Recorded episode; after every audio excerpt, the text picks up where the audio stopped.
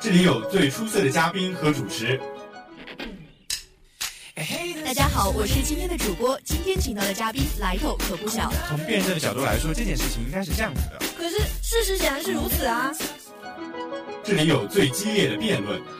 这件事情每个人都有关系吧？我觉得你这样说太片面了。我可不是这样认为的。我觉得不理智是在偷换概念。这件事情的本质应该是这样的。这里有最热的时事话题。新网又爆出新闻了，微博上都转疯了。哎，你有关注吗？搜罗最热最争议的话题，碰撞最激烈的讨论火花，谈你所想，谈你所思，这里就是校园三人谈。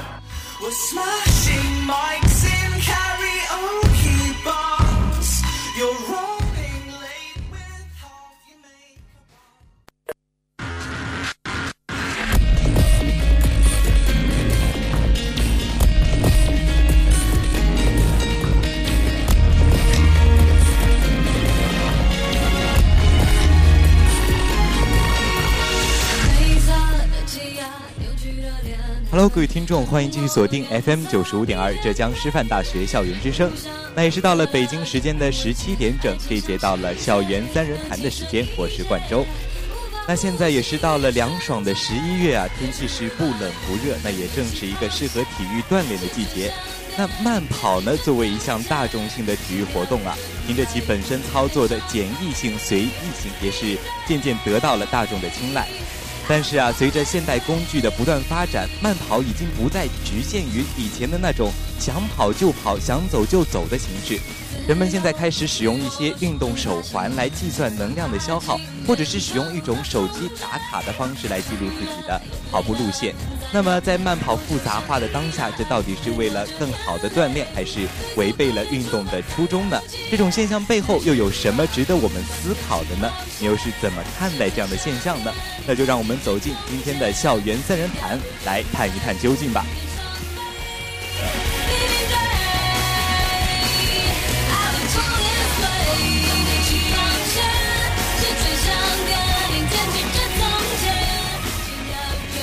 那我们今天也是有幸邀请到了我们的陆南学姐和我们的盛凯作为我们三人谈的嘉宾，来，我们先介绍一下吧。大家好，我是郑子，是来自文传学院的大一新生。大家好，我是陆南，是来自成都学院的大三老编。好好的，一位是我们大一的小编，一位是我们大三的老编，那也是一个非常好的搭配。我是大二的，那我们大一、大二、大三都已经齐全了，所以我们的三人谈呢也可以更好的开展。那首先我们还是进入我们今天的第一个话题，也就是我们的慢跑活动了。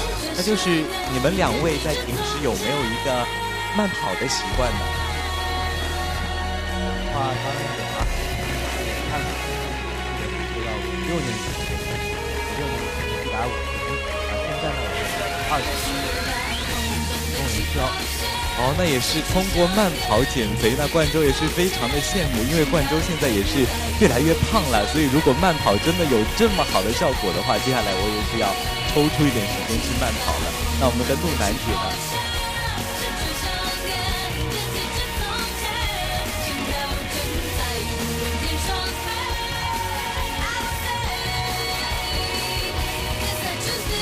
对，那就是那个慢跑呢，还是给我们带来了一种非常好的享受，也是可以不仅能够让我们的身体更好，也是可以达到一种体重上的一种一种呃解一种怎么说，就是给体重带来一种很好的福利。那我们就是嗯，那我们在学校里现在是不是还有在坚持一个慢跑的活动呢？两位？呃，我有啊，但是这个星期啊，下雨下的太多了。哦，那也是天气的原因。其实我们如果嗯在慢跑的时候天气更好一点，可能会更加适合我们慢跑。嗯，好的，那就是嗯关于慢跑呢，我们就可能我们都是一个比较有兴趣的话题。那么最近也是兴起了一个，就是通过运动手环或者手机打卡的方式来记录我们的慢跑。那不知道两位对于这样一种现象是有怎样的一个看法？嗯，就是运动手环是一个，我觉得是一个非常好的一个记录方式。其实它也是比较，它是将科技跟我们的运动相结合。有些人可能就是觉得这个东西有点累赘，就是可能是跟跑步好像只是呃跑步的一种附属性，就是可能会跑呃毁掉了跑步本身的意义，可能会太过多的追逐一些呃健身器材，但是我觉得这个计步器是有它的作用在。对，就是一个计步器，它其实可以起到一个监督你跑步，然后让你更好的去完成一个目标这样的一个状态。那我们的盛海是怎么觉得呢？就我而言呢，我是从来不用这一类产品，因为我父亲啊曾经单位里发过一个类似的计步器，我就夹在我的身上去跑了一个五千米，结果他告诉我我只跑了三千米。因为我是按照学校的操场的圈数来计算的，所以说我对自己其实是很了解。但是现在的科技水平好像并没有发达到能够，呃，随时随地的很精确的表现出我们的身体状况和运动水平。所以说，我觉得现在的技术可能还不够成熟，我们应该把更多的精力放在我们自身、我们运动本身上去，这才是我们现在呃所能够做到的事情。所以我们的盛凯是觉得我们的。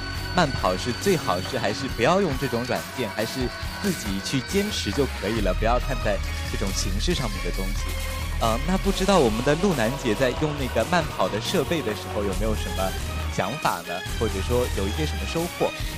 嗯，其实我也没有用很专业的一些设备，就呃，但是我会用手机上的 app 去帮助我运动。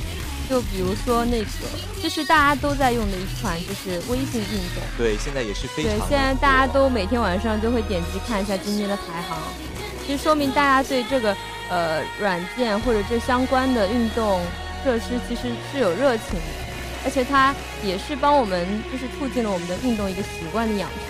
因为我之前听说过学一个学姐，就是她用了一些，就是参加了微信运动之后，她的呃小电驴也不骑了。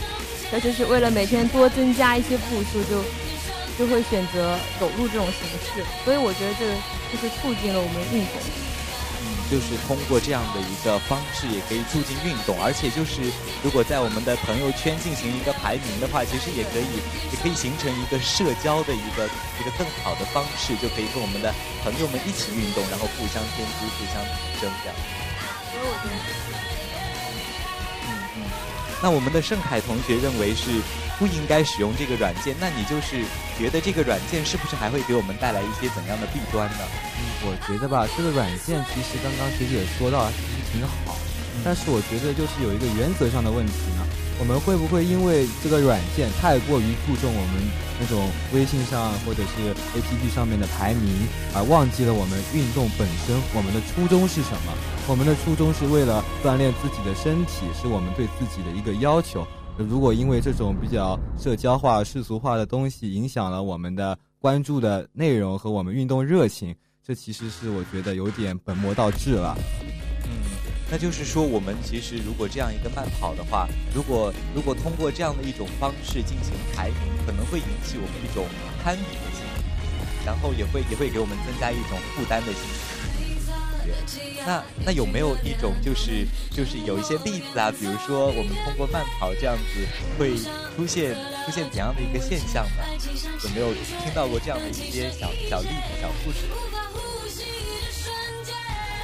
就我之前有听他嗯，哦，狗的故事就是，就是我前两天啊看到微信上有一个笑话，也不知道是不是真的，反正就是有一位女士，她把自己的那个计步器挂在了狗的身上，然后当天她就成为了朋友圈里面排名第一的跑步的人，然后这件事情大家觉得是不是有点可笑啊？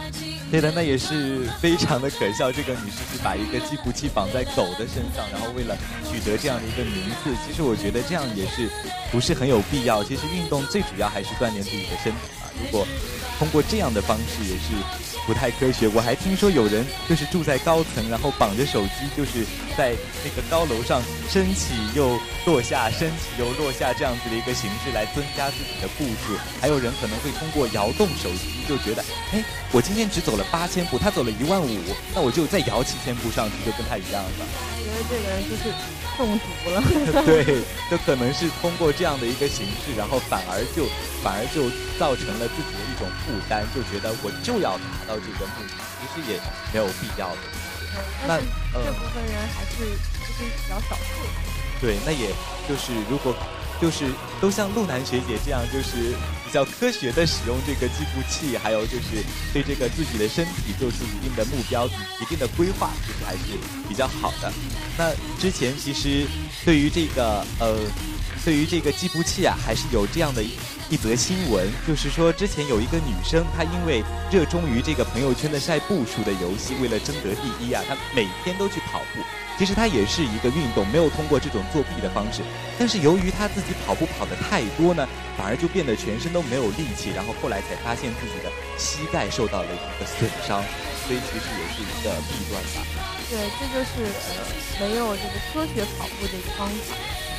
有些人就是使用软件的话，就是呃那些比如说运动器材啊，其实是有必要的。因为它呃，就是比较科学嘛。像他这种没有看过之前没有看过教学视频的慢跑的一些呃攻略的话，他可能就是自己就纯粹为对比较盲目为跑而跑的话，他其实不是很科学。因为跑步是其实非常伤害膝盖的。很多就是我之前很多朋友他也在慢跑，然后他就是每天大概跑六到七公里。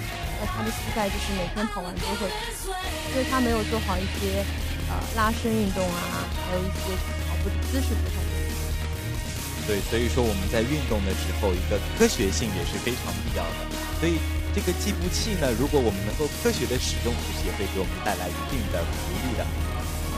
对，不只只是计步器啦，还有一些呃软件，它会有教程的嘛，大家也可以关注一下。嗯嗯。我们的陆南学姐也是分享了自己运动的一个经历。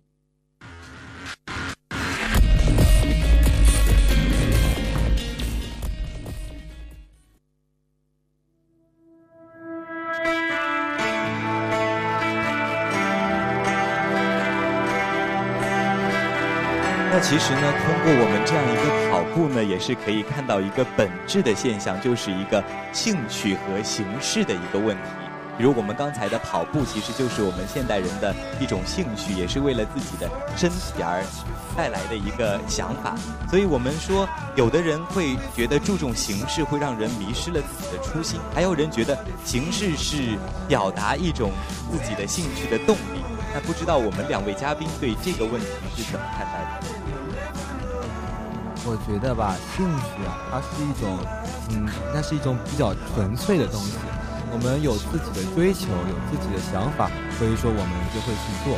如果因为形式转移了我们的注意力，因为形式让我们忽视了我们自己所爱的东西本身，这样子做的话，我觉得就实在是有一点，怎么说呢？嗯，比较的关注点，关注点已经出现了偏差。所以就是，你是觉得我们的这个关注点还是应该立足在我们的兴趣上，不要注重过多的形式。嗯，对。那我们的陆南学姐是怎么认为？呃，我觉得你应该呃，可以给我提供一点例子，因为我觉得形式这种东西，那如果就刚才的跑步而言的话，我觉得呃，所谓的运动手环啊，还有计步器啊，还有各种运动健身的 App，其实他们这种形式其实是呃。是一种完善我们去健身的动，不知道你还有没有其他？嗯，还有其他的话，比如说我们现在比较流行的一个 Kindle 电子书，就是一个它那个书是比较昂贵的一个电子书，其实可能买一本这样的东西可以买上上百本甚至上千本的那些书籍的。那你就是觉得这样的一个形式是？其实这跟我们当前的生活节奏很有关系，因为。现在其实大家都习惯了电子阅读，对不对？对。然后，呃，就是大家买书的话，书那么厚一本，也不可能随时就是带在身边走。但是 Kindle 它就是小小的一个，但是看不惯的这种阅读方式人就会说啊，就说你看书就看书嘛，为什么还要专门买一个用来买呃看电子书的东西？你可以用这个看电子书。买这个书的钱可以去买更多实体书啊，支持一下实体书的行业啊。但是我觉得现在人就是随时随地都要上路的那种感觉，就是你可能走在呃走在路上要看啊，就是走在那个就是在公交车上也可以看，就是它就是便携便携带嘛，而且它是不商业，就是其实知道它好处的人是非常认可它这个这个呃阅读器的，但是不了解的人就会觉得它只是个形式，是个附属品。其实我们也也可以说，其实这并不仅仅是一种形式，它其实可以给我们的兴趣带来更多的一种提升的空间。对啊，你有了这个东西，你就会想啊，我今天还没有看书，我要用一下这个阅读器，你的阅读量就上会让我们的阅读量也是可以增加，这样子挺好的。那我们的盛海是怎么认为的呢？也是刚才的电子书吧，看法是这样。确实，电子书也是因为我们现在呃比较碎片化的阅读所应运而生的一个产物。但我觉得，正是因为我们这种现在比较匆忙的生活节奏，更加需要我们把更多的时间和精力回归到阅读纸质书上来，让我们回归到最初那种完整的、全面的、安静的那种阅读阅读形式上去。太碎片化呢。会打乱我们的阅读节奏，然后我们对知识的理解吸收呢也会出现一些问题。嗯，所以你还是觉得我们的纸质阅读是更好，就是更加回归我们的一种阅读的初心。就是说，我们的电子书可能会给我们造成一种其他的，就是负面的影响。其实我们也说它的负面影响，其实也也不是特别多，不是说的这么多，但是可能就是我们。要注重它，可能摆了它，如果把它一直摆置在那里，就当做一种装饰，那其实也是非常的可惜的。那我们，那我不知道两位有没有听说过一种东西叫做手账？当然，我就是一个呃手账热衷爱好者，然后也是呃平时做手账的一个呃。人，那就是说，这个手账其实也是也是你非常热爱的一种东西。它可能会需要你买很多的笔、很多的墨水或者胶带，然后会去装饰这样的一个东西。应该说，它它的前提条件并不是你需要这么多的呃工具。它其实你只要有一支笔，有一本本，你就是可以记录生活。因为它的呃最初的我做手账的初衷就是为了要记录生活。但是你进入到那个领域之后，你会想，呃，拥有更多的文具，这个就叫文具的坑，你就入了坑之后就很难跳出。然后就是你对这个手账产生了一定的兴趣，就会需要各种各样的文具去来让你的兴趣得到更好的发挥。是啊，但是我觉得现在有个不好的风气，就是，呃，我觉得手账嘛，它其实的意义就是记录生活，但是有多很多人呢，为了手账这个形式，觉得它很需要很多的，比如说它需要一个名牌很有名的本子，它才可以开始写他的生活，他他开始可以做手账，就是太过于注重形式的，也是有这样一个现象存在。对，就是会出现一个太过于注重形式。那对，那对于这个这个方面，盛才有没有什么想说的呢？手账吧，就是有很多人呢，不是为了。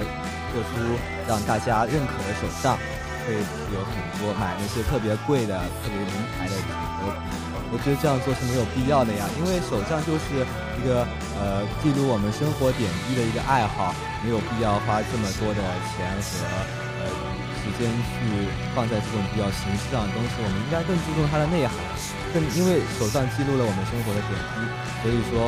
我们应该把更多的时间放在制作它，而不是呃为制作它的工具而烦恼。那也是说到了我们的一个手手账的一个形式的问题了。那不知道陆南学姐还有什么？我觉得针对他的看法，我有一点要澄清，就是并不是呃做手账的人都是注重于形式的，也我也不觉得做手账他只需要呃他可能一直一支笔一本本做下去也当然也是可以的。但是你想要把它，就是你会更加珍重的看待这本这本记录你生活的手账，你就是会想要投入更多的心血，就你付出了多少，你就更加重视。是一旦你有了这样的一个对，我觉得它这个形式已经幻化成为一种仪式感，就是会让你更加的珍惜。对，可能是就是对你。对这样一个手账有了一种热忱的喜爱以后，就会就会对他有一种这样的感情在了。所以他就他就不会停留在表面的一种形式，而是发自内心的一种。对，就每个人都有爱好，大家都会为了这个爱好投入很多东西。但是我不希望就是别人因为这部分投入就对这个爱好望而却步，这就是我们对于形式和本质所做的对，那我们的杜南学姐也是说的非常的有哲理。那我们的盛凯还有没有其他话要说的呢？觉得是要注重过程，注重过程是吗？就是注重这样一个的过程。其实，嗯，怎么说？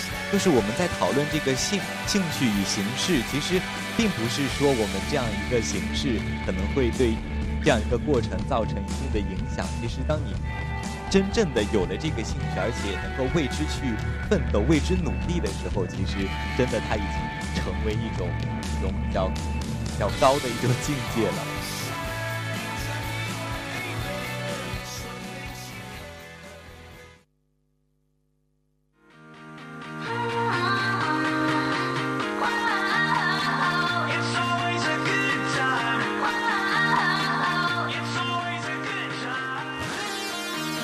其实啊，关于兴趣的形式与内在，也是没有一个衡量的标准，也没有说谁对谁错这样的一个分，这样的一个区分啊。那刚才也是讨论了这么多，你们两位有没有觉得，就是对待如何如何正确的对待兴趣的内在和形式，有没有自己的一个更深入的看法？经过刚才的单谈。我也觉得吧，像最近虽然没有用过啊，那种呃手机上的打卡，还有那些需要能够督促我们的 APP，呃，我也会决定去用一下，因为我觉得大家对我的监督也是我跑去继续跑下去的一种动力吧。但是我觉得大家也一定不要忘记掉了，就比如说我们每次跑步的时候，其实我每次跑步之前，我心里都是在天人交战的，这是一个对自己的一个。对自己的一个承诺吧，嗯，跑步的话，我其实特别喜欢在跑步过程中那种肌肉是在无拘无束的感觉，正是这种感觉让我喜欢上了跑步，让我跑步跑上了瘾。所以说，我觉得很多时候一个爱好的过程，是我们为什么喜欢这个爱好的理由。那我们的盛凯也是提到了，他有可能会去使用这样一个软件，可能是觉得这样的形式也是对提升自己的兴趣有一个很好的作用。嗯，我觉得跑步，呃，我觉得非常赞同他刚才讲的话。嗯，但是我，嗯，他也非常乐意去尝试一些新鲜的事物，就是科学的去，呃，分享他自己的运动成果。我觉得这是一个非常好的开始。就像我，我们为什么会有现在更多的人加入到健身的行业，是因为有这个风气在。呃，它有一个好的方面，它有个不好的方面。其实你看得到朋友圈很多打卡，就是分享从呃 Running APP 上面分享过来就是他的跑的里程数。其实你看了它，对你来说是有一个激励的作用，因为觉得他的运动好棒，每天的状态都好好。就自己每天啊宅，一直宅着，感觉都没有怎么动，其实你内心已经有开始想要去运动的这种想法。其实这是一个非常算是一个正能量的一个社交吧，比我们就是成天啊晒自拍呀那种，我觉得非常很多。对，我觉得非常有有意义在，而且我觉得他呃虽然有些人可能会觉得啊，虽然你跑步就默默跑好了，为什么要分享？我觉得用换一种眼光看待它，其实是件好事。就像盛凯就是对我，呃，我们一直在讨论，对，对我们耳濡目染的就会去接受一些觉得其实是挺不错的事情，包括我们后来讲的听懂啊，其实也好，然后还有手账也好，我觉得都是同样的道理。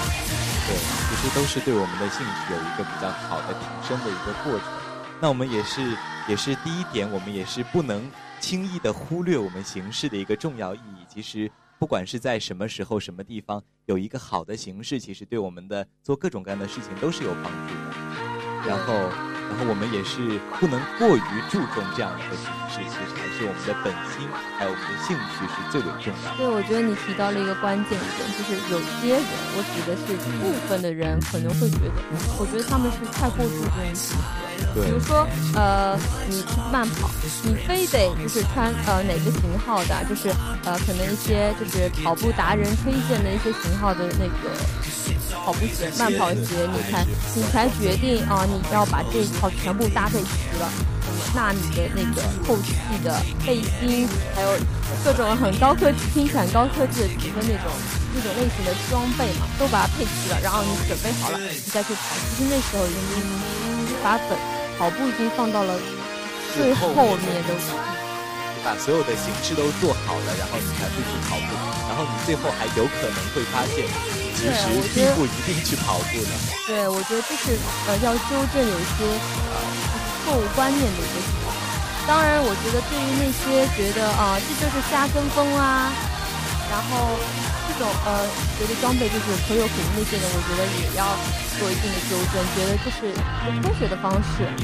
就比如说，你觉得我跑步就跑好了呀，他可能在水泥地上穿个呃布鞋就去跑了，其实这样子很伤害自己的身体，对对是有损伤的，他没有意识到，可能会起到一个反的作用，反而没有让自己的身体。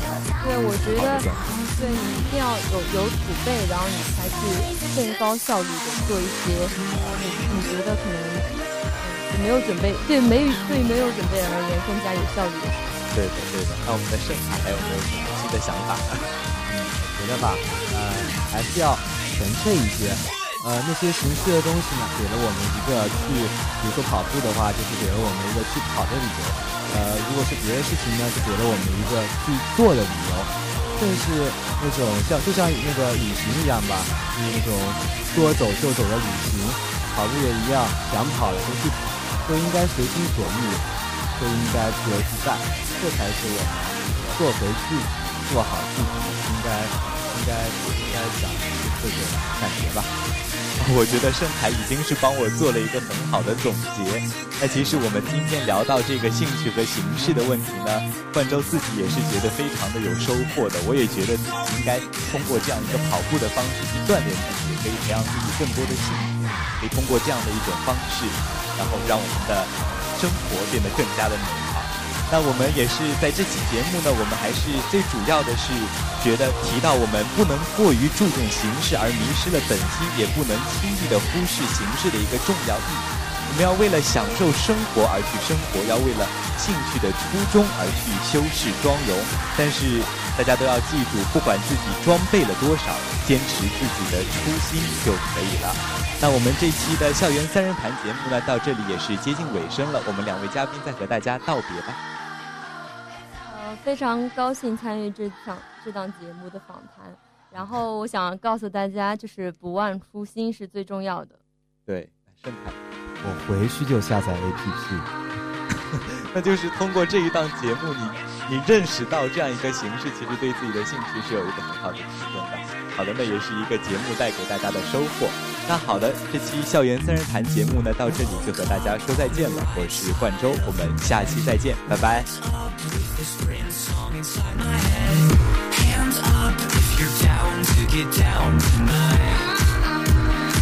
it's always a